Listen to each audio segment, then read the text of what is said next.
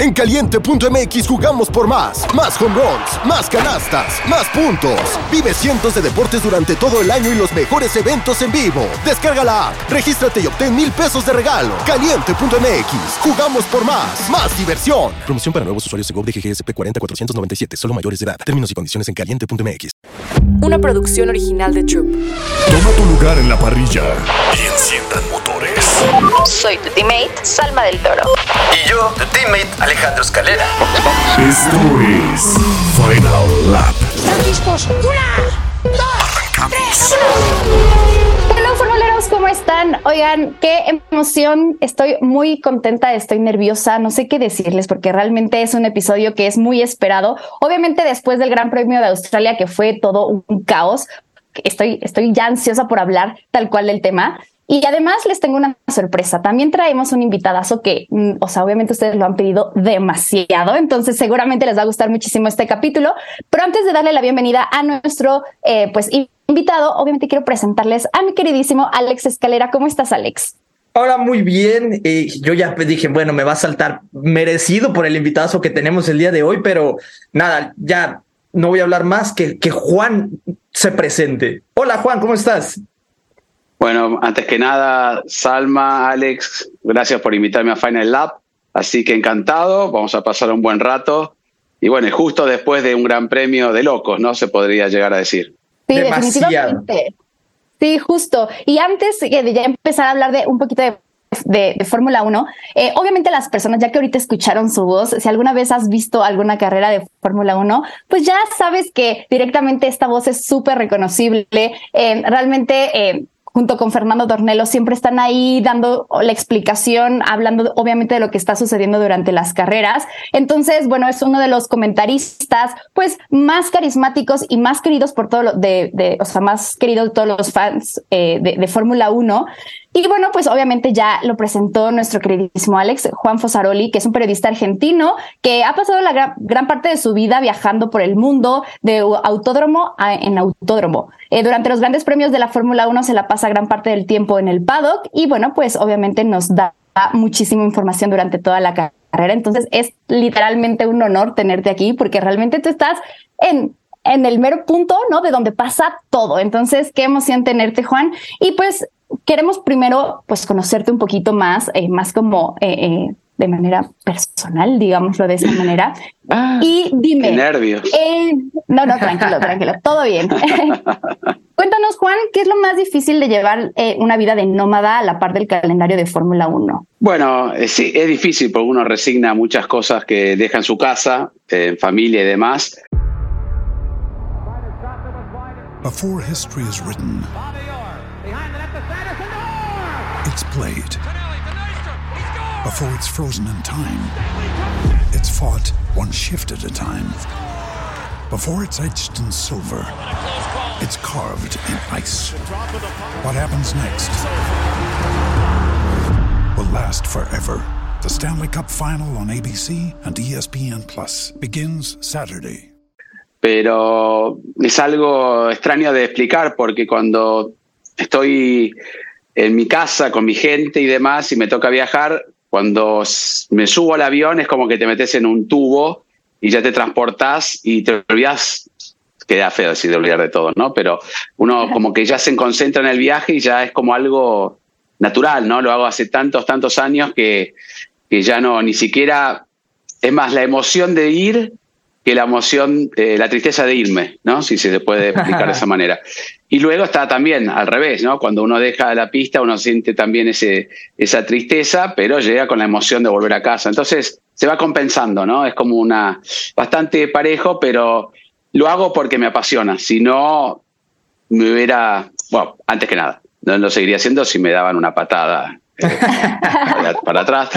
Pero siempre digo, bueno, tal vez paro y demás, pero te va llevando. Es, es increíble. Y el mundo de la Fórmula 1, es bast- aunque parezca muy grande todo, es muy chico, ¿no? Y somos casi los mismos de hace 20 años. Eh, hay una, se renueva, pero eh, muy poco, ¿no? Es las mismas caras para distintos medios, después se cambian y es como que somos una gran familia.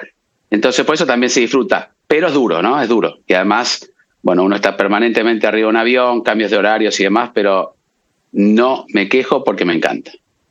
Nos decías que esta vez no fuiste a Australia, ¿verdad? Esta vez por cuestiones de logística no, no, te tocó. Sí, porque bueno, el año pasado estaba Bahrein y Arabia Saudita consecutivas, entonces era un solo viaje hasta allá. Pensé que yo estoy viajando desde Argentina, ¿no? Entonces, eh, en esta ocasión fue las pruebas de pretemporadas en Bahrein, que fueron como 15 días, volví y a la otra semana me volví a ir a Arabia Saudita, volví un miércoles y tendría que haber salido el domingo para, para Australia. Y bueno, salvo en México que, que, cayó en una mejor hora, en el resto de Latinoamérica, más hacia el sur, era muy tarde y bueno, si la carrera aquí, les pongo un ejemplo, ahora Argentina terminó a las 5 de la mañana. Entonces ni siquiera hubo post, porque ya a duras penas llegó gente a verla hasta las 5 de la mañana, imagínate si nos ponemos a hablar aparte eh, allí, están todos dormidos. Entonces, bueno, se consideró que logísticamente todo el viaje y demás, y encima que ahora hay un receso bastante grande, convenía no viajar, así que bueno, después regresaremos ya a fin de mes, que también es, es algo que me pone triste porque son tres semanas sin Fórmula 1. Claro, ah, sí, a todos, a todos. Oye, Juan, ¿y en qué momento decides ya dedicarte al automovilismo, a la Fórmula 1? Bueno, yo de chico, mi papá eh, era piloto en, categorías nacionales, vecinales y demás, no, no a nivel profesional, sino amateur. Y bueno, yo me subía al auto de carrera, hacía que manejaba, karting y demás, ¿no? Uno empieza como a, a mamar, ¿no? A, sentir toda la gasolina y los ruidos de los autos y todo. Y bueno, me, dediqué a estudiar todo lo relacionado con el deporte y trabajaba en una productora, también como, como productor periodístico y demás, y, armando programas. Y cada vez que era multiprograma, ¿no? De, de, muchos deportes, pero cada vez que había un, algo con el motor pedía que me, me asignaran o por lo menos sabían que tenía tanto interés que me fueron mandando a distintos lugares. Empecé a viajar poco y me fui cada vez metiendo más en el mundo y especializando más en ello hasta que, bueno, esa misma productora tenía los derechos de la Fórmula 1 y empecé allí, ¿no? De, hice todo, ¿eh? De productora, con la cámara, con todo. No, no, no me faltó nada, pero bueno, había que llegar. Eh, iba, viajaba solo, con una cámara aquí, el micrófono en la otra mano, y bueno, hasta que Después hubo más presupuesto y se empezó a agrandar el equipo, pero eh, ininterrumpidamente el 2002 con Fox Sports, eh, toda Latinoamérica, hasta el 2019, ¿no? que fue la pandemia y demás, viajé sin parar a todas. Y luego, bueno, fueron un año y medio, porque después fui en el 2021 a como a 10 carreras, y a partir de allí el año pasó a todas, ¿no? Pero bueno, el parate fue normal porque algunos sí hicieron la temporada 2020, pero era imposible viajar. Había que hacerse test todos los días, no había acceso a ningún lado, no se justificaba viajar y además era difícil. Eh, no siendo europeo, a veces es más complicado de dónde uno viaja y demás.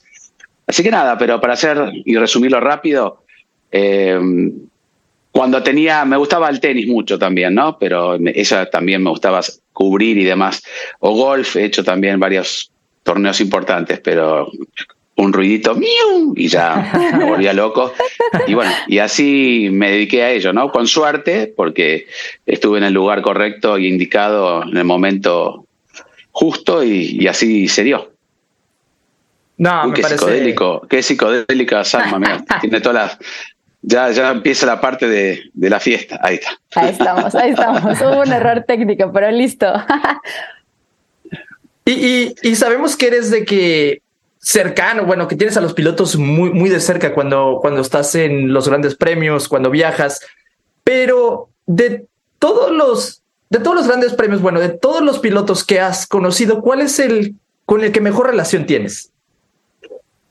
Bueno, antes que nada tengo que decir que con Checo, ¿no? Por, por, por una afinidad de, de, idioma, por una afinidad también de países, ¿no? Me encanta México, adoro México y me ha tocado entrevistarlo más que ningún otro piloto, eh, porque yo le decía a Checo, ¿no? Y siempre lo hablamos, eh, jueves, viernes, sábado, domingo, inclusive los domingos en dos oportunidades, a veces los jueves en dos oportunidades cuando hacemos las entrevistas mano a mano. Si eso lo transformás en, en los 13 años que tiene Checo en las carreras y todas las carreras que hizo, me tuvo que escuchar lamentablemente Checo un millón de veces más o menos.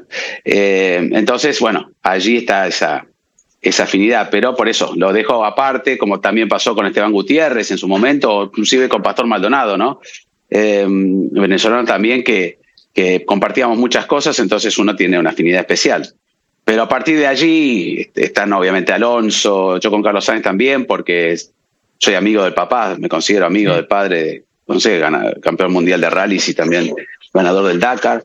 Así que, y te, creo, te digo que conozco a todos tanto, de, tanto no, no así íntimamente, pero de, entrevistarlos tantas veces que tengo una buena relación con todos y van llegando siempre nuevos pilotos. Eso tal vez tarda un poco más en, en hacerse el vínculo, ¿no? Porque el caso de Piastri, me, lo entrevisté mano a mano en, en, Bahrein y ya lo algunas veces en Fórmula 2, pero todavía no, no me conocen como que estoy ahí hace tiempo, pero si consideramos que Alonso debutó este, hace casi 20, 21 años, imagínense que yo estaba cuando debutó, entonces ahí es su, su primera pole estaba ahí, en su primera victoria estuve, entonces es, es, inevitable que te vean esta, esta cara pobre, encima nos, se ven asustar cada vez que me ven.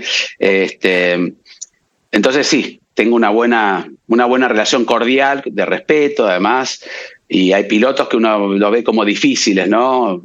Me puedo referir a Hamilton, ¿no? Que está de, de 2007 y al contrario, es para mí es uno de los pilotos que mejor he entrevistado y siempre muy cordial y responde y no está con el límite del tiempo y a veces nos excedemos el tiempo que le, da el equipo y el tipo sigue respondiendo.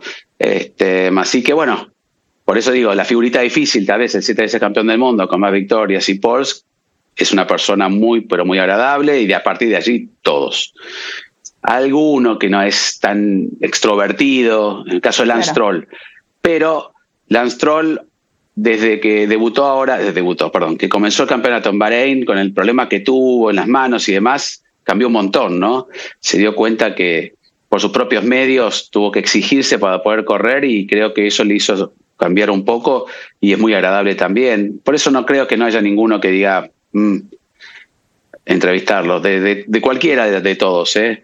Pero bueno, con algunos tuve más afinidad. Nico Rosberg, que hablamos en español, Jenson Button, siempre tuve muy buena relación pero en general es, es una, buena, una buena relación.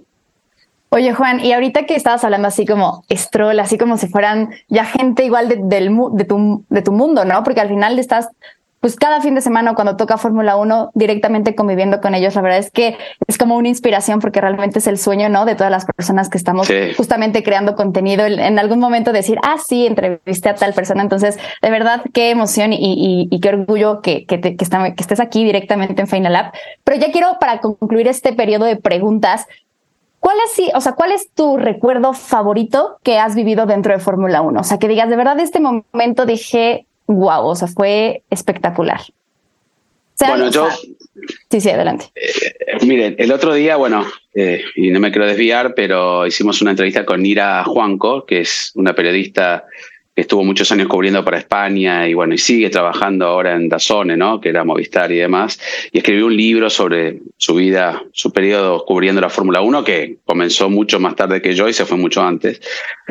Y ella decía y lo quiero, lo remarco porque ella decía que al escribir un libro le decían anécdotas, que cuente cosas, y contaba dos o tres, y cuando después, cuando terminó el libro, se dio cuenta que se había olvidado la mitad, porque pasa, ¿no? En el momento que te preguntan, uy, no me acuerdo, ahora me preguntan eso y, no me viene a la mente, hubo millones, imagínense, llevo prácticamente, ya estoy en el 400 grandes premios de Fórmula 1, entonces eh, hay situaciones incalculables de, de, de, momentos lindos, pero me quedo con lo más reciente, tal vez. Eh, me gustó y me quedó muy grabado la victoria de Checo en Mónaco, porque la fuimos como, no digo anticipando, yo no tengo nada que ver, pero bueno, recuerdan Ajá. que él estaba con, con el casco de, de Pedro, de, Pedro. Sí. Eh, Rodríguez, y, Rodríguez. Y, lo, y, y, se lo dedicó este, a él también, y ese casco con los colores de él y demás. Y, y entonces empezamos a hablar, bueno, si Checo, si ganás, nos tiramos a la piscina y bla, bla, bla, y si ganás y no sí, sé qué. Y bueno, finalmente se dio, ¿no? Y ahí, me, cuando yo estaba ahí y no quería tirar a la piscina porque él estaba festejando con el equipo, Checo me ve, sale por un costado y me empuja wow. este, para festejar ahí. Estar ahí adentro de esa piscina con todo el equipo y con Checo y, con todo el equipo Red Bull, que inclusive me caí con el, me tiró con el teléfono encima y un montón de cosas en el bolsillo. Este, con el teléfono yo grababa dentro de la piscina y demás. Eh, fue tal vez el, momento así. ¿Por qué? Porque ganar Mónaco es muy especial. Este, y Checo lo logró y no es fácil en un Fórmula 1 y va a quedar para siempre en su recuerdo y en el mío, ¿no? Porque fue un fin de semana que había como esa vibra, ¿no? O esa onda de que va a ganar Checo y se dio. Y finalmente, bueno, me quedo con ese por, por la victoria de Checo. Después hay millones. Algunos que se pueden contar, otros que no. Ay, a ver si afuera de cámaras nos cuentas uno por ahí. Eh, pero, pero bueno, ya yo creo que es momento de darle entrada al tema del Gran Premio de Australia, porque si queremos analizarlo, mira, nos podría tomar horas, pero obviamente no podemos durar tanto. ¿Qué tal se te hizo el Gran Premio de Australia? ¿Qué opinas? ¿Tú crees que a lo mejor es el mejor de, de los tres que llevamos? Gran Premio de Australia. Sí, creo que sí y no. Eh, no me, estoy de acuerdo con el final, pero bueno, Final Lap. La Final Lap justo no me gustó. No me gusta cómo se terminó esa última vuelta. Al margen de ello, fue un, gran premio con muchísimas, lo, decíamos antes de comenzar la transmisión, ¿no? Eh, largando Max adelante y Checo último, ya sabíamos que iba a haber este, lucha y fue mejor de lo esperado, porque ¿quién iba a pensar que Max iba a perder la punta dos veces? ¿no? Eh, la perdió, o sea, no dos veces, pero la pierde con eh, Russell y después con Hamilton. En medio de tres vueltas, en tres curvas ya, ya estaba tercero. Y todos nos alegramos. Bueno, finalmente va a haber lucha. Este, y a partir de allí todo lo que sucedió. Eh, Checo peleando desde atrás, llegando en la quinta posición, favorecido en un momento y otro momento no, ¿no? Con la, con la, justo el auto de seguridad y la, y la bandera roja, tal vez podría haber llegado más arriba porque una vez que cambia el neumático, después pararon todos y cambiaron todos los neumáticos, no, no pudo hacer provecho ¿no? de, ese, de esa parada anticipada. Pero en algún momento, es cierto que estuvo un poco, si no hubiera sido por Chico que venía avanzando y adelantando, los cuatro primeros o cinco, ¿no? Con Gasly acercándose a Alonso que no podía y demás, fue un poco este, monótono, si lo podemos decir así. Ese, ese, ese pequeño lapso de, pero igual era interesante porque aceleraba Alonso, aceleraba Hamilton, desaceleraba Hamilton, aceleraba Alonso, Max venía robando y se fue derecho, o sea, hubo de todo en el Gran Premio, por eso creo que sí, lo vamos por ese lado, para mí fue más interesante que las otras carreras, aunque la victoria de Checo, con el problema que tuvo Max, también estuvo muy buena en Arabia Saudita, entonces, este, sí, fue más entretenida, fue más loca esta carrera, ¿no? Pasaron cosas realmente raras. Sí, no, eh, para mí yo creo que sí es la de las carreras más, más interesantes, pero como decías, hubo un momento en el que en el, cuando Max Verstappen tenía como 12 segundos, que se dio todavía el lujo de salirse al pasto, perdió 3.4 segundos y todavía tú ves que hay la diferencia Hamilton 7, 8 segundos todavía. Y, y, justo antes de que pasara lo de lo de Magnussen que, que golpeó la pared, se le ponchó el neumático, yo se andaba diciendo como, como que hace falta algo. algo, sí, una fallita, dije, una fallita ah, de Fuiste tú entonces, Alex. Sí, no, justo. Y además creo que una carrera en donde eh, yo creería que la FIA empezó a reaccionar de una manera más como rápida y eso que también hay que reconocérselo. Como dices, eh, Juan, a mí tampoco me gustó la, última vuelta, como que siento que nos hicieron esperar demasiado, ¿no? Ya era muy tarde para nosotros, yo ya estaba así con el ojo ya de que pelón, de que ya quería dormirme y al final, para que la terminaran en safety car, fue como, mm, bueno, lo hubieran terminado de otra manera. Pero a mí sí me gustó. Yo sí creo también, como Alex, que ha sido el gran premio como más interesante que hemos tenido hasta ahora. Y, bueno, también platicar de todos los DNFs que hubo. O sea, realmente fue una carrera desde la primera vuelta, que fue toda una experiencia, la largada, que como dices, eh, Max Verstappen pierde el primer lugar con Russell, que es algo que casi no sucede, ¿no? Max tiende a ser muy como perfecto en todo lo que hace. Entonces, desde ahí yo dije, esto se va a poner muy bueno. Y yo en su momento sí quería que ganara, o sea, que, que fuera alguien diferente a Max, porque ya eh, escuchar el himno nacional todos los fines de semana resulta ya un poco como, oh, ya otra vez. No. Entonces, realmente creo que sí fue una, una carrera bien, bien interesante. Y quiero platicar también de este último arranque que hubo, pues, tema de penalización a Carlos Sainz, que le quitan eh, cinco segundos. Y entonces ahí tú cómo lo viste? Bueno, ahí está un poco la contradicción, ¿no? Y, entiendo la frustración de Carlos Sainz. Inclusive Alonso medio un poco lo apoya porque porque esa vuelta en teoría no contó, ¿no? Porque se toma la vuelta anterior, porque si, no, si hubiera contado esos metros, como no se cumplió una vuelta, la clasificación se toma antes para relargar. Y entonces, ese incidente en teoría no existió, por más que existió, eh, no le perjudicó Alonso. O sea, causó un accidente, pero no lo perjudicó Alonso. Está bien, lo causó el accidente. Pero es como Leclerc causa, eh, es el, principal causante del accidente con Stroll, pero no es penalizado porque él queda fuera, ¿no? Entonces, no tuvo una ventaja causando el accidente si no hubiera sido recargado, si permanecía en pista y demás. Eh, aquí pasa lo mismo. Alonso, aunque es distinto, Alonso puede volver a estar en el lugar de largada como estaba, tercero, ¿no? y Carlos Sáenz por detrás, cuando hacen esa famosa vuelta. Pero al penalizarlo luego, queda, ni siquiera tiene una vuelta como para ampliar la, diferencia y pierde, no el, el cuarto puesto, sino pierde todo, queda 12, ¿no? Más o menos. Entonces, eso a mí me pareció como un poco injusto, por más que sí cometió este, la infracción porque Alonso ya estaba muy adelante y le pega por detrás. Pero bueno, si Alonso no hubiera podido continuar, pero sabemos que eh, en la Fórmula 1 no se miden las consecuencias, sino el, acto, ¿no? Porque si no, lo hubieran penalizado a Hamilton mucho más cuando pasó lo de Silverton hace dos años.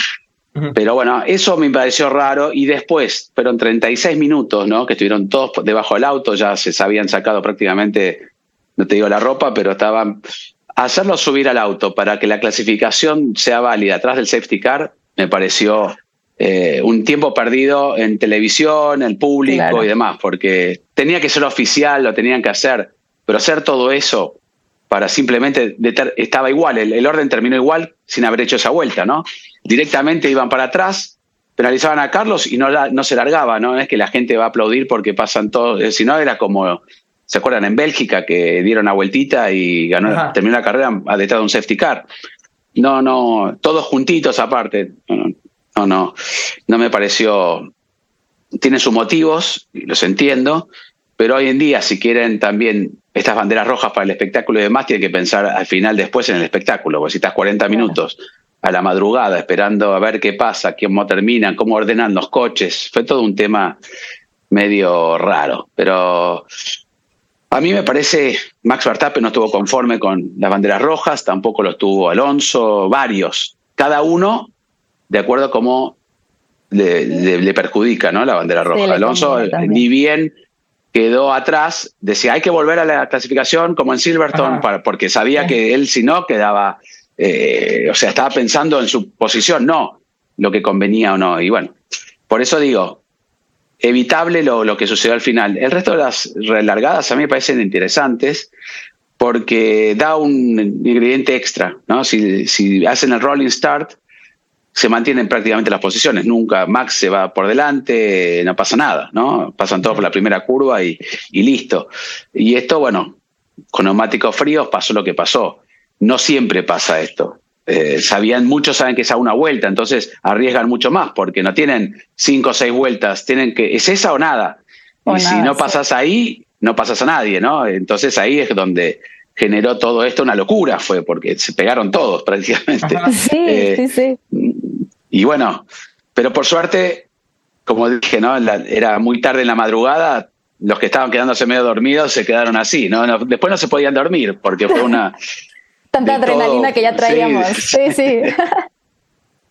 sí. no sé qué les pareció a ustedes, pero a mí me pareció que, le, dio un ingrediente extra estas eh, volver a alargar eh, parados, ¿no? Standing start. A mí me pareció excelente en las primeras dos. Sí, las primeras dos muy bien. La tercera sí fue como un. Eh, ya faltaba, o sea, ya menos iba a acabar. Se me hizo un poco innecesaria. Pero también, justamente hablando de lo de la penalización de Carlos Sainz, a mí se me hace curioso cuando la FIA sí penaliza o no. Por ejemplo, también en esa misma fue Logan Sargent el que le pegó a, sí, lo, rompió todo. le dio directito nada, ni investigación. Y con los dos Alpine los citaron para después de la carrera, y cuando los dos fueron DNF. Y con Carlos Sainz no le dejaron ni ir. Entonces es como, ¿cómo clasifica la, o sea, cómo la FIA dice dónde sí, dónde no. Por eso se reclama la, que sea más consistente, ¿no? No, porque lo hemos visto. Oye, Juan, y después de la carrera empezaron a salir muchísimas fotos en las redes de una posible sanción para Max. Cuéntanos qué fue lo que pasó en nuestra sección F1 for Dummies. F1 for Dummies. Lo de Max Verstappen, que yo estoy de acuerdo que no haya sido penalizado porque estuvo en el límite. Esta vez él lo mueve un poco el auto, ¿no? Lo, lo parca, como tiene la línea esa amarilla, la línea amarilla es una referencia para el piloto, como no, no ve la línea blanca, él acomoda el, coche, la rueda con esa línea amarilla, entonces sabe que está eh, justo, ¿no? Al, adelantarlo un poco porque vio que estaba un poco atrasado, apenas se pasa, ¿no? Porque el auto se mueve un poco. Si pisaba unos centímetros más, era penalizado, tuvo suerte, pero no era penalizable. Pero tampoco se vio, si no había unas fotos de, de los fanáticos y demás, nadie salía en las redes, ¿no? Todo el mundo empezó a cuestionar. Ni se investigó porque no hubo ahí un sensor también, ¿no? Que, si uno se adelanta, tiene un sensor justo debajo del auto en una parte igual de todos los autos. Entonces ellos ya saben por los centímetros que está la línea blanca si el auto está adelantado. Si se mueve de ese sensor, ya marca la infracción. No es a ojo, no es que uno mira y dice, ah, el auto está, ya está calculado ese sensor para que se vea el neumático delantero. Pues si fuera ojo sería imposible controlar 20 autos, tendría que haber cada tipo mirando dónde está el auto. Y el sensor no se, no se prendió, no, no detectó que el auto estaba mal puesto en el cajón, como así ha sucedido muchas veces, ¿no? Que se queda un poco adelantado porque meten el cambio y el coche se adelanta y es penalizado por estar adelantado en la largada. Por eso digo, yo también creo que la última, por una vuelta que era todo nada, este, pero nadie quiere que termine una carrera con auto de seguridad. Tiene que terminar de alguna manera. Eh, o era bandera roja y largar de nuevo o auto de seguridad. El auto de seguridad se tomó porque ustedes vieron, se rompió toda la llanta y la llanta es de aleación y, y, quedaron pedacitos como que son como navajas, ¿no? Que se quedan en el piso porque explotó. De hecho, le pegó un, a un fanático, a, un, aficionado allí y le causó una pequeña herida. Pero me refiero a que, imagínate, si voló toda la defensa, eso estaba esparcido por toda la pista. Si pasan con el auto de seguridad, por arriba de eso que corta el neumático, no, no, no, no se sabía dónde estaban todos esos elementos. Entonces, tenía que frenar para limpiar, por lo menos. Entonces, si frenan y paran la carrera con bandera roja, la pueden dar por terminada allí, porque ya estaba cumplida totalmente toda las vueltas, o faltaba una, ¿no? Pero decir, bueno, la relanzamos. Podrían haber clasificado hasta ahí, pero es lo mismo que terminar con auto de seguridad, ¿no? No, no habría oportunidad faltando una vuelta. Entonces, raro, pues se podría haber evitado, pero justo se viene a pegar eh, en esa vuelta eh, Magnussen. Pasó lo mismo, ¿se acuerdan? En Abu Dhabi, no voy a volver atrás con Abu Dhabi, pero estaba una grúa en la zona más angosta del circuito de Abu Dhabi tardaron cinco vueltas en decidir qué iban a hacer, se ponía bandera roja y teníamos un final de campeonato fantástico. Y ahora lo hacen en tres oportunidades y en ese momento no, tuvieron que hacer todo mal, ¿no?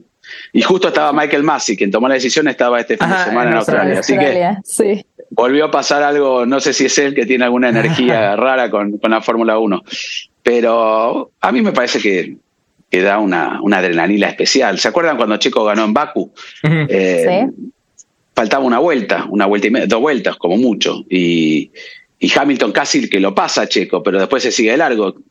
Fue bueno, ¿no? Finalmente logró la victoria, pero si no se pasaba y había lucha entre Checo, última vuelta peleándose para adelantar, hubiera sido también espectacular la pelea, este, la pelea en ese gran premio, la pelea de Gasly, Leclerc, Norris también. Esa sí, también. Una vuelta y tenían que darlo todo. Tenían que darlo todo, es como hubiera pasado aquí, es de no mediar este accidente. Pasa que era ya tarde, bajó la temperatura, los neumáticos estaban fríos, el auto de seguridad va muy lento, entonces bueno, todo eso generó, más todas las ganas que tenían todos de ir sumando algún punto extra, todo este, este desmadre, como dicen, pero a mí me... Literal. Por eso digo, no lo critico. Prefiero eso que, que, terminar como terminó. A mí eso ya no, no me gustó. Imagínense si no, hubiera, si no pasaba el accidente. Hubiéramos tenido una vuelta final Hamilton se hubiera tirado de cabeza. Eh, Verstappen está muy inteligente también, no quiere pelear con Hamilton, con nadie, porque no quiere tener un DNF. Si tenía un DNF, Checo, lo pasa en el campeonato. Nunca lo vimos tan paciente a Max. Yo no lo vi nunca, eh, ni con Russell ni con Hamilton. Eh, siempre o iban al, roce, ¿no? Y, y, Max pensó en el campeonato, porque ¿qué tiene que perder Hamilton? Quedan los dos afuera y gana, no sé, Alonso, ¿no? Y él pierde 25 puntos que serían cruciales. Inclusive hasta Alonso ganando se podría quedar este, líder. ahí peleando el, campeonato. Entonces dijo, bueno, me hago el... Y después se queja por la radio, ¿no?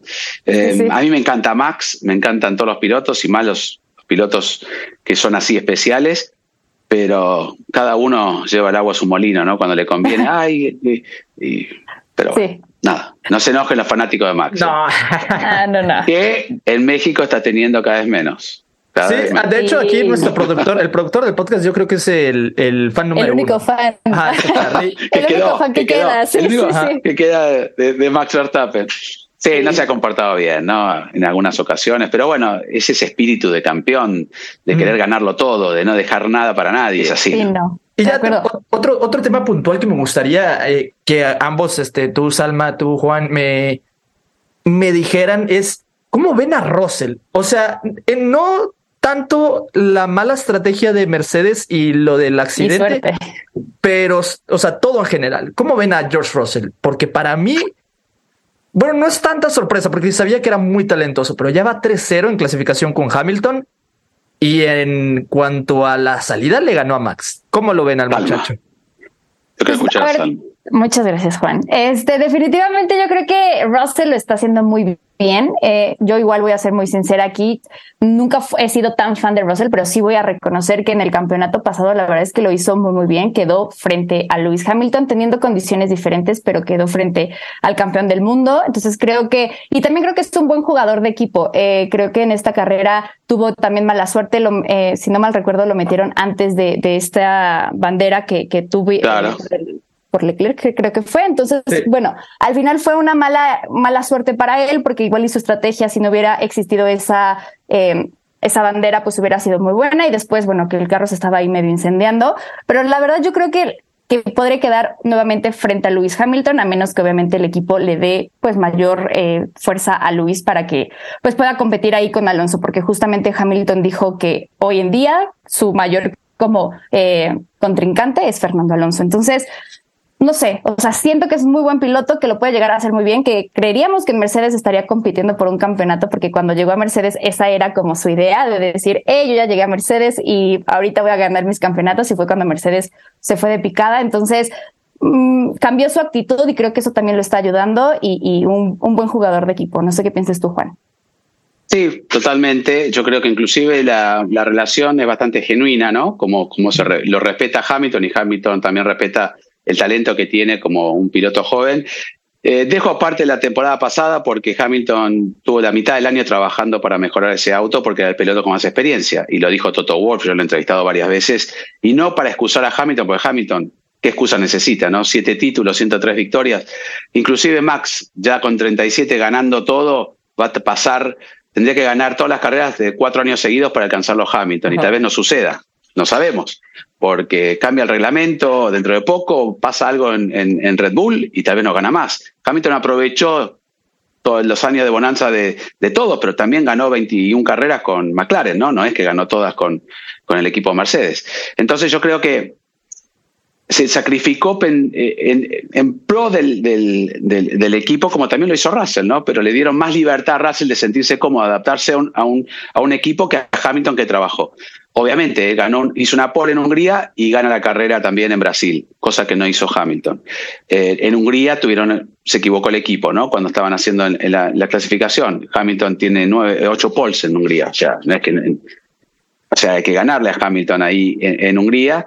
Y luego en Brasil, se acuerda, ¿no? La victoria, Russell se quedó afuera y largó tres mm. puntos más adelante que Hamilton y Hamilton terminó segundo, ¿no? Eh, pasando muchos autos y él largó eh, prácticamente adelante. Entonces, o sea, tuvo situaciones que le favorecieron, como también le favorecieron un par de veces el auto de seguridad a Russell y no a Hamilton, que estaba adelante y terminó atrás. En esta ocasión, fue al, contrario, ¿no? El que sale segundo y ahora tiene 38 puntos contra 18, eh, sí, creo que le lleva 20 puntos de diferencia a Hamilton. Estamos hablando de tres clasificaciones, pero en el campeonato Hamilton tiene 20 puntos más, que a Mercedes no lo junta así de una carrera, ¿no? Lo va juntando de a varias. Entonces no es que pasado mañana, bueno, salvo que abandone Hamilton y gane Mac, eh, perdón, Russell estará adelante. Pero yo los veo muy parejos, lo veo con mucho más hambre a George Russell, porque tiene el hambre. Hamilton como diciendo, bueno, mm, me arriesgo cuando me tengo que arriesgar, como hizo ahora, lo, lo reconoció Alonso, ¿no? Eh, primero lo criticó y después dijo, manejó como un campeón, no se equivocó en 58 vueltas, solamente en una frenada en la vuelta 13, que apenas bloqueó. Y Alonso, su intención era presionar a Hamilton para que se equivoque y no pudo. Entonces, eh, lo primero que dijo fue, manejó como un gran campeón que es, y hace dos días le había dicho que había ganado todo porque tenía un buen auto. Entonces, yo creo que a veces ponen el ejemplo con Hamilton porque es un referente, entonces dice, claro, le gana Russell, el otro es malo, qué sé yo. No hay que desmerecerlo Hamilton, ¿eh? yo no soy un gran fanático de Hamilton, pero soy un respetuoso de lo que logran, con o sin auto, porque si Max gana todo, ¿qué van a decir? ¿Que ganaba con un auto inferior o el Red Bull pasa los autos solo, casi? ¿No vieron cómo lo pasó al Mercedes? Pues parecía, y eso no fue que fue una maniobra de un talento increíble. Puso el DRS y, pasó el Red Bull como si estuviera parado el Mercedes. Parecían categorías, categorías, diferentes de Le Mans, una sí, sí. O sea, y pasó en la carrera anterior, ¿no? Y sabemos la superioridad que tiene Red Bull. Entonces, además del gran talento que tiene Max y de gran campeón que es, cuenta con el auto, el mejor auto. No hay ningún auto ahora que se le acerque, salvo el Aston Martin un poco, pero lo destruye también. Entonces, por eso digo, en la historia después va a quedar cuántos títulos ganó Max, si ganó los 7 u 8 o 10, tal vez gane 20. 20 no creo, pues no le va a alcanzar la edad, pero me refiero a que seguro que va en ese camino de, batir récord, como lo hizo Hamilton antes. Entonces hay que ubicar cada piloto como lo que fue en esa época, ¿no? Como Schumacher, no lo vamos a estar este, desmereciendo, y cada uno es fanático del piloto que quiera, ¿no? Pero me, me refiero a que yo veo una dupla muy buena en, en Mercedes un piloto que quiere ganar lo que sea y arriesga mucho más, un Hamilton tal vez que está pensando un poco más también, este, y, bueno, por eso digo, pero hablamos ¿no? de Hamilton, me preguntaban de Russell, me debía por Hamilton, pero me fui un poco del lado de Hamilton para, para potenciar a Russell, ¿no? Le está ganando justamente a un piloto que la edad, como a todos, como Alonso, por más que uno no quiera, este, en algún punto hace una pequeña mella, pero en la otra gana una experiencia increíble. Alonso va leyendo la carrera como la va leyendo, como la va leyendo Hamilton, ¿no? Pero Russell arriesgó con Max. Y si se quedaban los dos en esa primera curva, se quedaban los dos, ¿eh? Pero no tenía nada que perder Russell. Y Max en esta fue inteligente, ¿no? Le dio el espacio justo. Ah, hubiera estado muy interesante qué hubiera pasado si, en, o sea, si no metían a Russell, se quedaban los dos Mercedes ¿Habría sido igual de fácil que Max los pasara? Bueno, no sé. Eh, lo de Russell fue una, una llamada que hicieron prácticamente todos, hasta inclusive Checo, ¿no? Hizo la, parada, hicieron varios, porque se presumía que siempre hay más autos de seguridad, que de hecho lo hubo, y con el neumático duro se llegaba al final. Este, se podían hacer esas vueltas. Entonces dijeron, aprovechamos. Si no salía la bandera roja, iban a parar el resto y hubieran quedado primeros también. Este, en algún momento hubiera sido beneficioso esa parada anterior con el safety car, porque los otros deberían parar y pierden mucho más tiempo si no hay safety car, salvo que aguanten hasta que apareciera otro y, pasó bastante tiempo para que haya otro. Entonces el equipo, al piloto que está primero, le da esa oportunidad y es una decisión en conjunto, ¿no? Es que lo llamaron, vamos George y metete. Lo que pasa es que nunca pensaron escuchaban los gritos de Russell y de Sainz que, iba a salir el auto de seguridad. Yo igual no me quiero ser el director de equipo, director deportivo más que director de equipo. Por la posición que tenía el auto de Albon, yo, yo pensé, no, Albon no, fue el auto, no, sí, el auto de, de Albon, ¿no? Cuando la, bandera roja que paran a cambiar un neumático fue la de Albon. Sí. De Albon. Por cómo queda el, el coche, iba a haber bandera roja. Eh, era, no sé, no, no, no podía pasar los coches por tan, en ese lugar tan estrecho para cuando hay una máquina o una grúa tratando de sacar un coche, tiene que haber bandera roja. Entonces tal vez no lo hubiera hecho parar, pero bueno, es fácil con el diario del lunes. Sí, sí. Y al final tuvimos un eh, podio histórico, ¿no? Tuvimos a tres campeones del ah, mundo. Que eso estuvo muy, muy padre, la verdad. Eh, fueron 11, o sea, la suma de, de los tres pilotos dieron 11, eh, 11 títulos, eh, 172 victorias en total y 373. 373, ¿no? Sí. sí, sí, 373. Entonces, creo que fue también algo muy, muy padre. Vimos a Alonso y a Luis ahí también festejando entre ellos, igual a Max un poco eh, ahí eh, con ellos. Eh, ¿Tú qué piensas de, de, este podio? Porque tú obviamente has estado en muchos, eh, muchas celebraciones, pero bueno, esto es un podio realmente que, que nunca se había visto. ¿Te gustó este podio? ¿Tú creías que iba, Sí. iba a llegar esto? Sí, bueno, obviamente, miren que terminó siendo así. Yo en algún momento dije en la transmisión también, ¿no? Sería el podio, pero nunca quiero hablar de más porque después dicen, eh, dijiste eso y lo salaste. La mufa. La mufa, ¿no? Pero digo, Sí. si, no hay, no pasa nada, es un lindo podio de campeones y dije los 11 títulos, cuántos, eh, eh, podio número 80 de, de Max Verstappen. Eh, y hubiera sido, era lo lindo, ¿no? Después, pese a que hubo relargadas nuevamente y accidentes, terminó siendo ese el podio. Y sí, un, un podio que va a ser difícil de igualar, ¿no? El, el último podio con tres campeones y títulos fue en el 2018 en Hungría. Entonces, con Kimi, Vettel y, y Hamilton. Y Uy. después no sucedió. O sea, miren que pasaron varios años. Entonces, de hecho, todos los podios eh, con más eh, campeonatos y, y, y- y- y podios en conjunto y victorias, siempre estuvo Hamilton en el medio, porque es el que más victorias tiene. Entonces, por más que fueron unos años atrás, hay cuatro o cinco podios que se fueron complementando porque estaba el británico, pero este fue fantástico, ¿no? Con un Max con 80 podios, 101 de Alonso y 190 y pico de, de Lewis Hamilton. Imagínense que igualar ese, ese podio va a estar difícil por muchos años, porque en algún momento se retira Hamilton y ya nos quedamos con los podios de Max. Se va a retirar, se va a retirar eh, Alonso, y ya nos perdemos dos- casi 300 podios entre los dos. No Entonces sería este, 190 más 100, claro, 290 y pico de podios se desaparecen y quedaría Max con 100 o con lo que sea. Entonces eh, creo que es histórico, ¿no? Seguramente de acá hasta que se retiren cada uno o esta temporada se pueda volver a repetir este podio. Claro. Esperemos que no para que esté checo, ¿no? Pero este fue un podio fantástico. Y encima estaba Jackie Stewart también entregando el premio, que tiene Mm. tres títulos. Imagínense que si le sumábamos el- los tres títulos de Jackie Stewart, teníamos 14 campeones del mundo en el mismo lugar, ¿no? Impresionante. Sí, sí, justo. Oigan, ¿y qué les parece si ya nos eh, adentramos un poquito más en... Perdón, perdón, Salma, que me a veces me extiendo en las. No, no, no, al contrario. No, es- Vengo de cinco horas de transmisión y digo, bueno, vamos a hablar. Está bien, está perfecto. ¿Qué les parece si ahora sí hablamos de Chequito Bebé, nuestro viejo sabroso? Chequito, nuestro viejo sabroso. Y extiéndete lo que quieras, Juan. Aquí extiéndete sí. lo que quieras.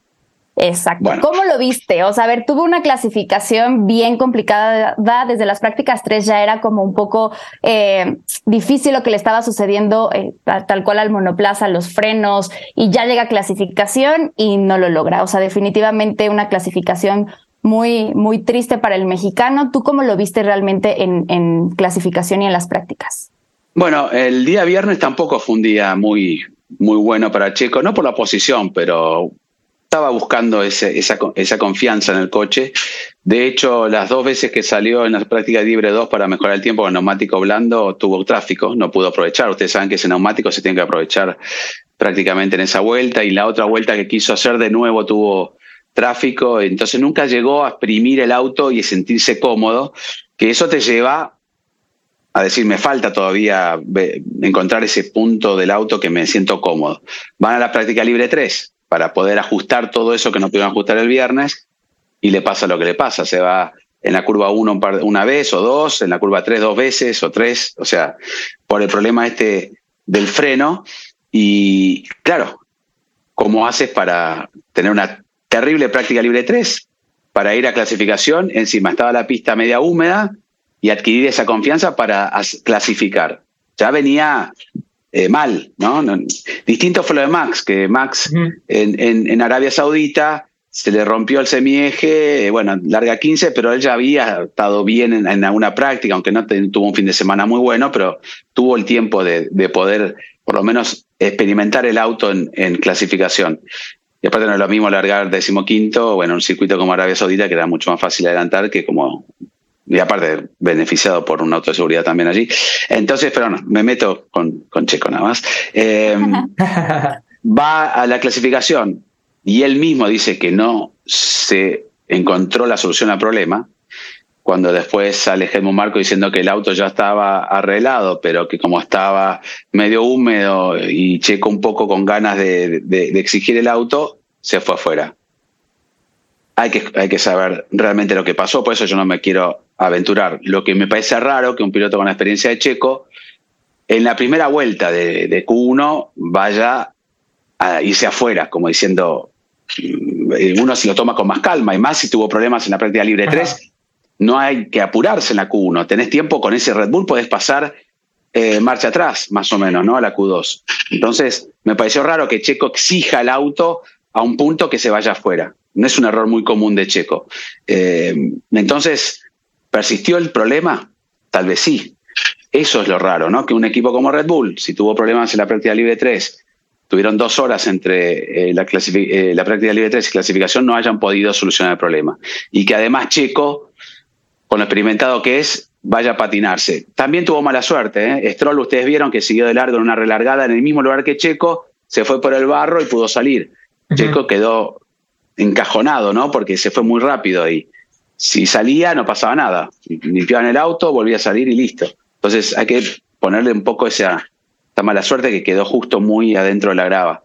Pero yo creo que, y no quiero, porque no, si lo digo es lo que yo pienso, era algo raro.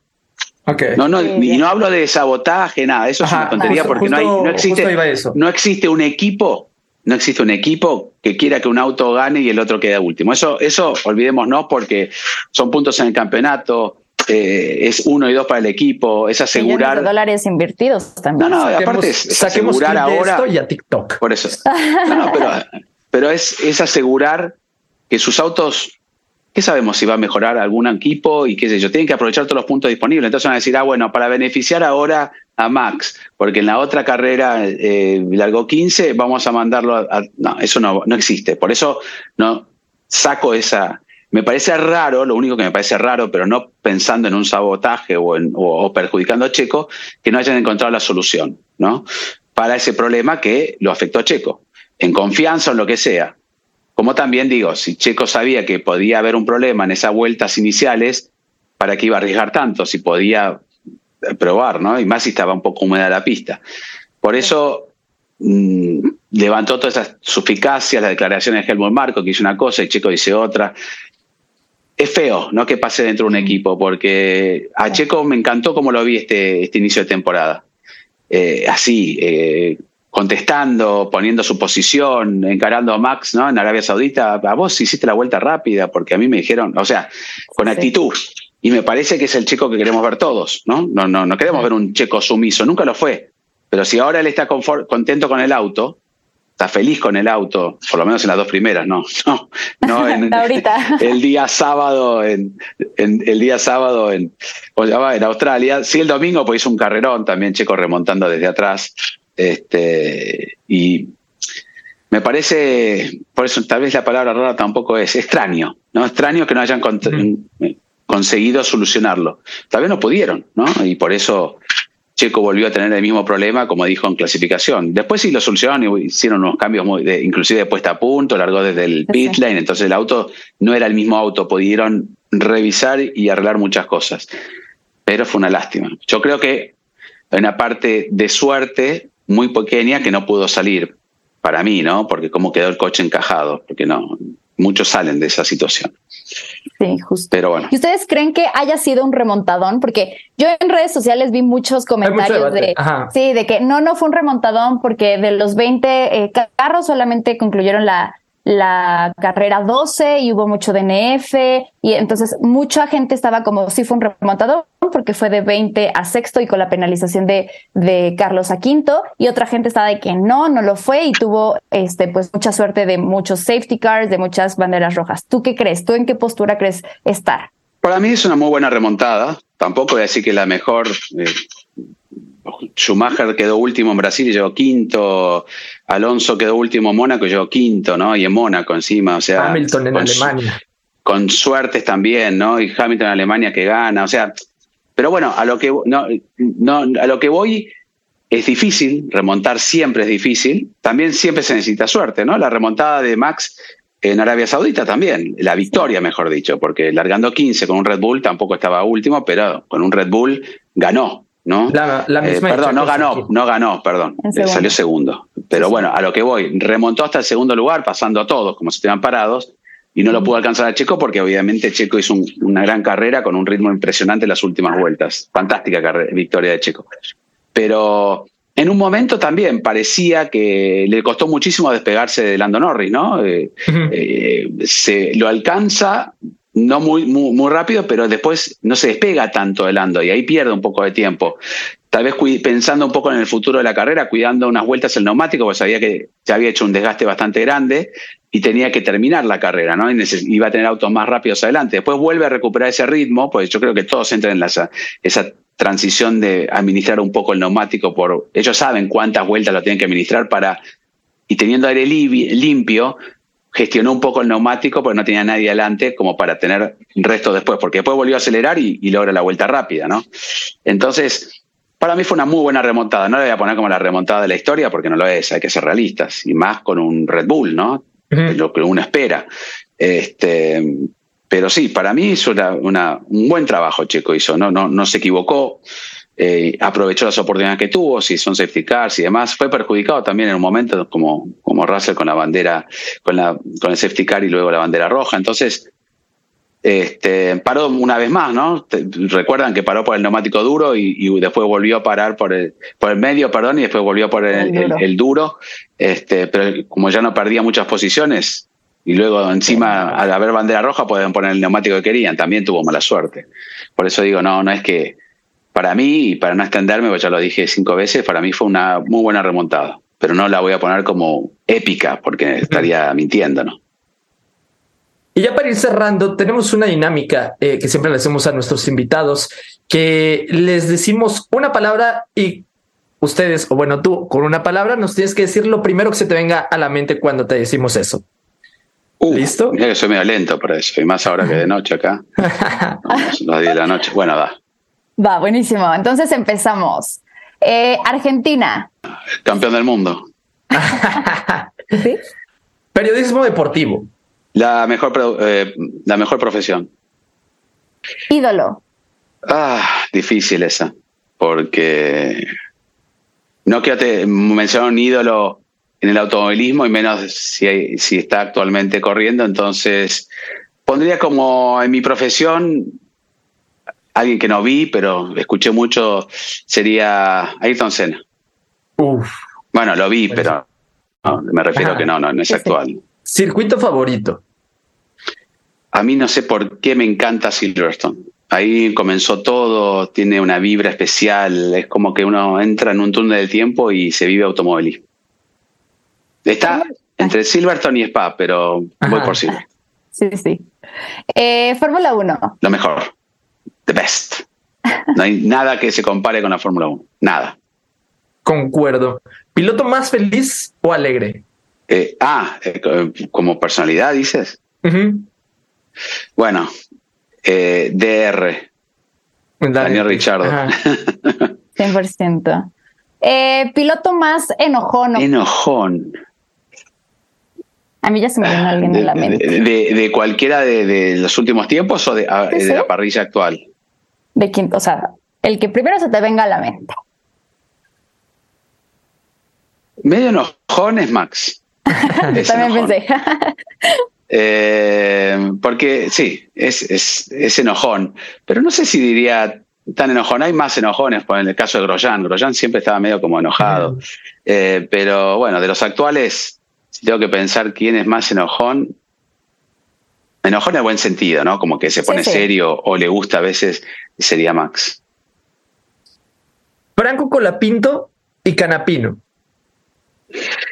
Franco Colapinto, la palabra sería esperanza. Eh, y Canapino creo que sorpresa, ¿no? Para mí, se lo defino en una sola palabra, sorpresa, porque está haciendo un gran trabajo. Yo, y con la mano en el corazón, lo conozco, ha ganado todo en autos con techo, pero nunca me imaginé que iba a ser eh, lo que está haciendo en un, en, un indie, ¿no? Porque él no viene de, categorías inferiores ni de autos monoplazas sin, sin techo, entonces lo que está haciendo en una categoría que se va rapidísimo es, es increíble. O sea, yo esperaba, no esperaba que estuviera ahí, no arriba, está bien, está en mitad de tabla por abajo, pero igual, lo que está haciendo Innovalos, ¿no? Conozco muchos pilotos que han ido, yo me ha tocado cubrir la Indy un año, varias carreras y, y es muy difícil y que esté allí y sin accidentes y, y, avanzando a medida que va subiéndose el auto cada vez va más rápido, me parece que es extraordinario. Y bueno, y Franco, ojalá, ojalá que se le dé, ¿no? Eh, que cumpla mm. todas las etapas y pueda ser la próxima esperanza argentina en la Fórmula 1. Falta mucho, ¿no? Porque nosotros somos muy exitistas. Todos, me refiero a todo Latinoamérica, México también, ¿no? Uno exige, exige, exige. Eh, cuando Checo no ganaba eh, y estaba en los mejores equipos y hacía podios, uy, pero no gana Checo, ¿no? ¿No? Es, tener un piloto durante tres años en la Fórmula 1, bueno, ahora sí ganando por suerte que tuvo la oportunidad de estar en un equipo ganador, pero es fantástico. Cualquier país se moriría por tener un piloto como Checo. Y a veces uno es medio bueno. Yo me acuerdo en Argentina había, no sé, una tenista eh, que no era número uno y wow, número tres, uh, número tres de tenis. Y número tres estamos hablando de, todos los tenistas que existen en el mundo, pero queremos que sea el uno siempre, ¿no? Queremos que sean campeón, queremos lo mejor. Así que eh, por eso a veces digo, somos muy exigentes y no aprovechamos lo que tenemos. Ahora sí estamos aprovechando a Checo, pero si no hubiera ganado igual sería un logro excepcional lo que ha hecho Checo en la Fórmula 1. Mantenerse solo es fantástico. De acuerdo, de acuerdo. A ver, ¿qué piensas cuando te dicen Fernando Tornelo, Diego Mejía y Chacho? Amigos, amigos y profesionales que aprendí junto a ellos y nos hemos llevado y nos seguimos llevando de una manera fantástica. Así que los pongo como amigos. Y después viene el resto. Cuando te dicen Checo Pérez. Checo Pérez, un ejemplo de, nunca darse por vencido. Es, si te tengo que tomar, y no me estoy inventando nada, su frase, never give up, eh, Pero la tomo al pie de la letra porque siempre, ¿eh? en los peores momentos, 2013, cuando se queda sin el asiento en Racing Point, y con recompensa, ¿no? No darse por vencido, en el caso de Checo, demuestra que si uno sigue creyendo y sigue creyendo, este, lo logra, y Checo lo, logró. Falta mucho todavía, ¿eh? Y yo creo que, eh, yo diría, pregúntame de vuelta, Checo Pérez. Checo Pérez. Checo Pérez. esperen, sean pacientes, esperen. Ay, mira, me das esperanzas, me das esperanzas. A ver, música favorita. Uh, a mí me gusta de todo. Van a decir, no es música, me gusta mucho la música electrónica en todas sus variantes, tecno y demás. Este, siempre me jugué un poco al, DJ también, pero ah, después a partir de ahí me gustan bandas favoritas, me gusta Coldplay, me gusta mucho. Es, son bandas que, que, que, tienen una letra y una, y una presencia increíble, pero si como música que escucho cuando voy en el auto, pim, pim, pim, estoy todo el día tungu, tungu, tungu, tungu, tungu. Pero bueno, a mucha gente no le gusta, no. súper, súper. ¿Qué piensas cuando te dicen Juan Manuel Fangio? Y sí, el que comenzó todo, ¿no? El que demostró que, que el piloto hace la diferencia sobre, sobre un auto. Eh, eran épocas distintas, eran muy pocas carreras, pero por eso también ser campeón en pocas carreras tenía su, su dificultad, ¿no? Porque no tenías tiempo de recuperarte, eh, abandonabas y ya está. Este, mi ganar cinco títulos en esa época y que haya tardado hasta el 2000, 2002 eh, Schumacher para poder eh, igualar en ese momento a Fangio, este, fueron muchísimos años, claro, casi cuarenta y pico de años, cincuenta años, que nadie pudo igualar esos cinco, cinco títulos, por eso un distinto como dije Ayrton Senna y como el resto. A ver, ¿qué piensas cuando escuchas Juan Fosaroli? Uy, digo, lo tengo que escuchar de vuelta a este tipo. no, eh, feliz, eh, feliz porque me, me movilizó la pasión por algo y, y luché, luché por estar donde estoy y soy un agradecido de la vida. Y te digo una cosa, y vos me preguntabas al principio, ¿no? Y para no extenderme, el sacrificio que uno hace, todo, pero cuando me subo a un avión o cuando llego a un lugar, lo disfruto como si fuera la primera vez. Llego y me sorprende todo como si fuera la primera vez, porque mucha gente me a veces me pregunta, ya estás acostumbrado a esto y lo otro, no te acostumbras nunca a algo que te gusta, ¿no? Entonces, al ruido de los autos cuando empiezo una práctica libre, me pongo de nervioso igual que me ponía cuando no es como que no me da lo mismo. Si no, no estaría, si no, no estaría, hubiera dado un paso al costado y me hubiera dedicado a otra cosa. Pero pienso que todavía puedo rendir más, por más que me va ganando los años, pienso que, que puedo rendir más. Entonces, eh, y voy a usar la palabra que mucha gente dice que no existe, para mí existe, afortunado también. Hay que, hay que decirlo, ¿no? A base de trabajo, de esfuerzo, de, de posibilidades, también de, de oportunidades, se aproveché y bueno, acá estoy todavía. Por ahora, no le digan nada a la gente que me contrata, porque tal vez está escuchando y me, pero por ahora estoy. y ojalá estés más tiempo, Juan. Y a ver, bueno, gracias. Sí, últimas, últimas palabras. Ya nos decías al inicio, cuando escuchabas Argentina, dijiste campeones del mundo. Ahí te va la pregunta. ¿Messi o Maradona? Eh, Messi. Mucha gente me va a caer encima, pero Messi. Yo creo. Oigan, yo quiero agregar una más. Ah, adelante, adelante. Pero puedo decir, no, no. Digo, no quiero comparar ninguna de las dos personas, ¿no? Pero extraordinarios futbolistas, tal vez a nivel líder y, y, y, lo como era como persona y polémico, Maradona, ¿no? Fue el que se llevó todas las luces. Pero también, en partes como humano, no fue un ejemplo. Y yo creo que Messi reúne todas las condiciones que tenía Maradona, porque es un extraterrestre jugando. Tal vez le faltó ser más líder, pero lo demostró en el Mundial, ¿no? Que se puso el, equipo encima y encima es un ejemplo como persona, ¿no? Padre de, tres chicos maravillosos, el marido, no sé, ¿le pueden encontrar algo? Yo no le, no le encuentro y no le buscaría tampoco, porque cada uno hace la vida como quiere, fuera del deporte, pero si combino todas las cosas que me parece importante también, porque el ejemplo que puede dar a, los jóvenes y demás, me quedo con Messi. Perdón los maradonianos, pero los dos son grandes, pero entre uno y otro, Messi.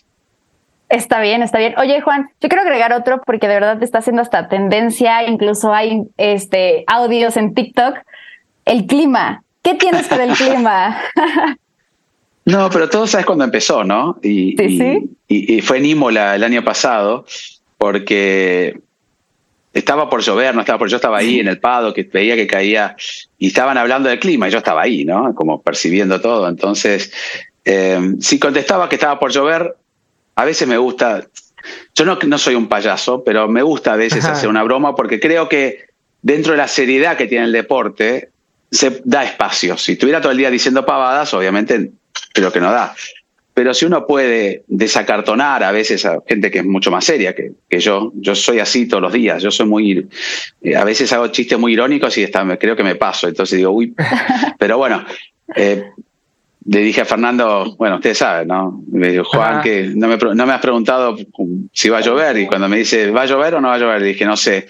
Y bueno, y ahí causó una gracia y empezamos con el clima y Fernando, y, es como que también algo que Fernando le gustó engancharse, ¿no? Como compartir conmigo. Entonces siempre sale el tema. A veces no, nos gusta abusar de ello, pero me acuerdo del año pasado cuando fui a México, eh, me, tocó presentar eh, una conferencia de prensa con Maxi Checo ahí, ¿no? en, Plaza Carso, ahí en el, museo.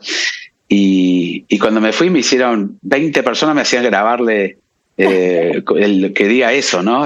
como que querían hasta, no sé si dieron rington o alto. Entonces estaba con Fernando y Fernando me decía, Juan, no me preguntas, y yo le decía, bueno, no sé. Y que causó gracia y a partir de ahí salió todo el tema de la meteorología.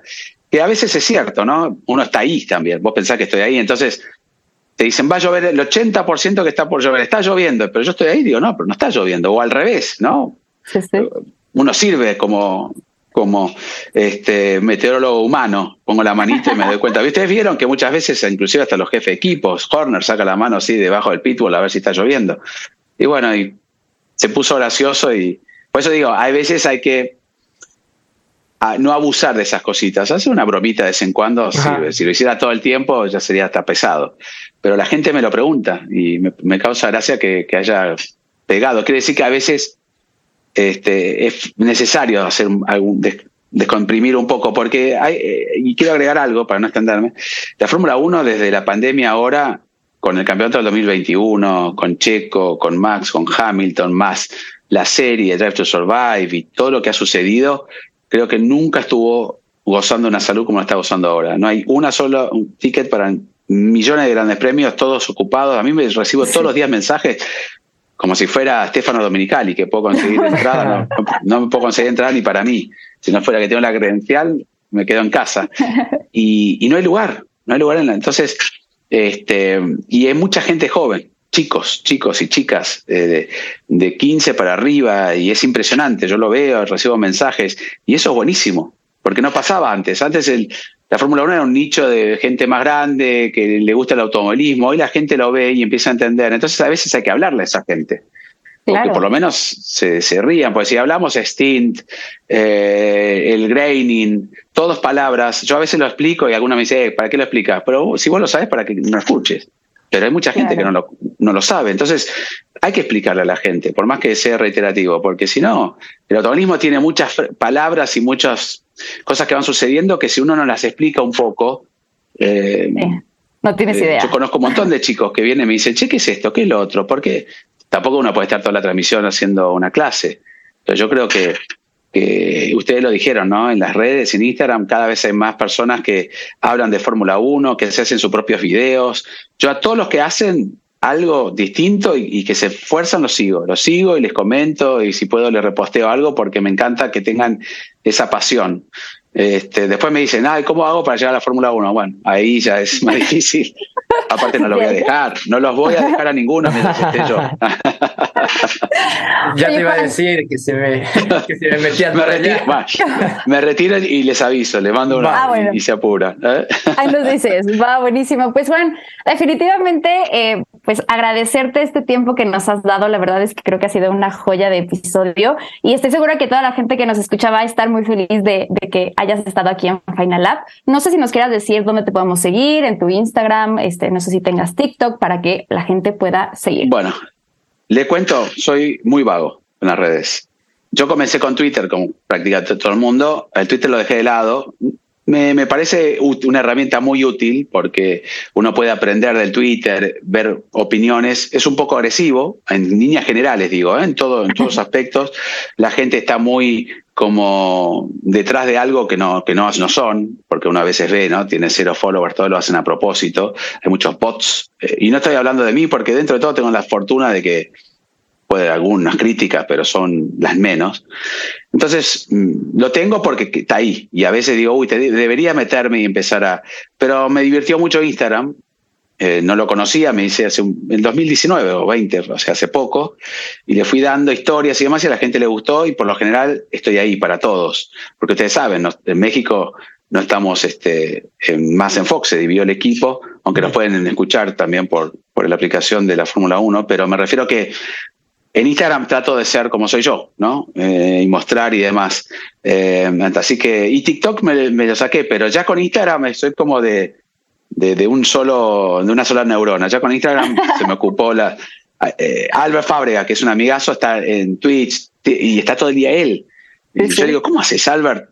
Porque yo no, entre que hago las notas, que tengo que hacer esto, que tengo que hacer lo otro, el vivo y demás, cuando termino estoy medio cansado y no puedo empezar a hacer tres plataformas distintas.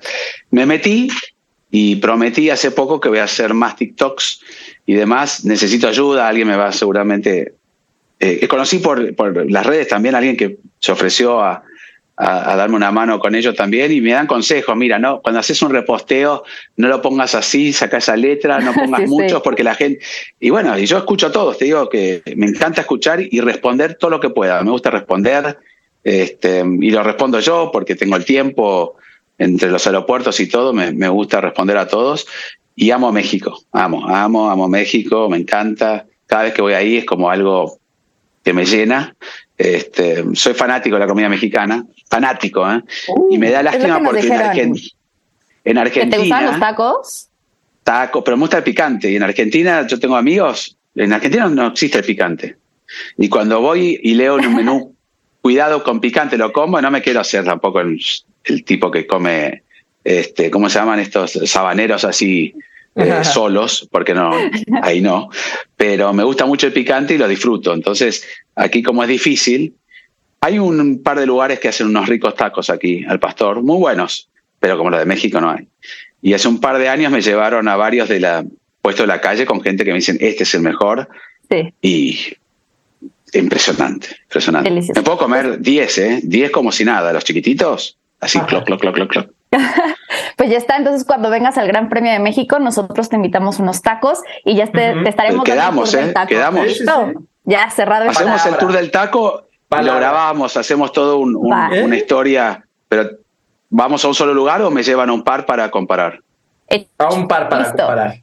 Vamos a un par de compa- Lo puedo acompañar con unas chelitas, eh, sí, ¿no? Va. Sí. Un tequila, eh, todo. Tequila. Uy, me, Chacho me hizo probar una vez, hace muchos años, eh, los escamols, eh, unos Escamoles, tacos de escamoles. Y claro, me dijo, tú prueba esto. Lo comí y me dice, bueno, son como larvas de, de hormigas o algo así. Y me encantó. No, no dije, "Ugh". y yo le contaba a mis amigos acá, me decía, ¿cómo comiste eso? Riquísimo. O los chapulines, son, son Sí. riquísimos. Es una comida, es una comida muy natural, muy, muy, muy buena y sana también, ¿no? Y después tomé un tequila de tamarindo con todo el aro de un chili bien picante, riquísimo.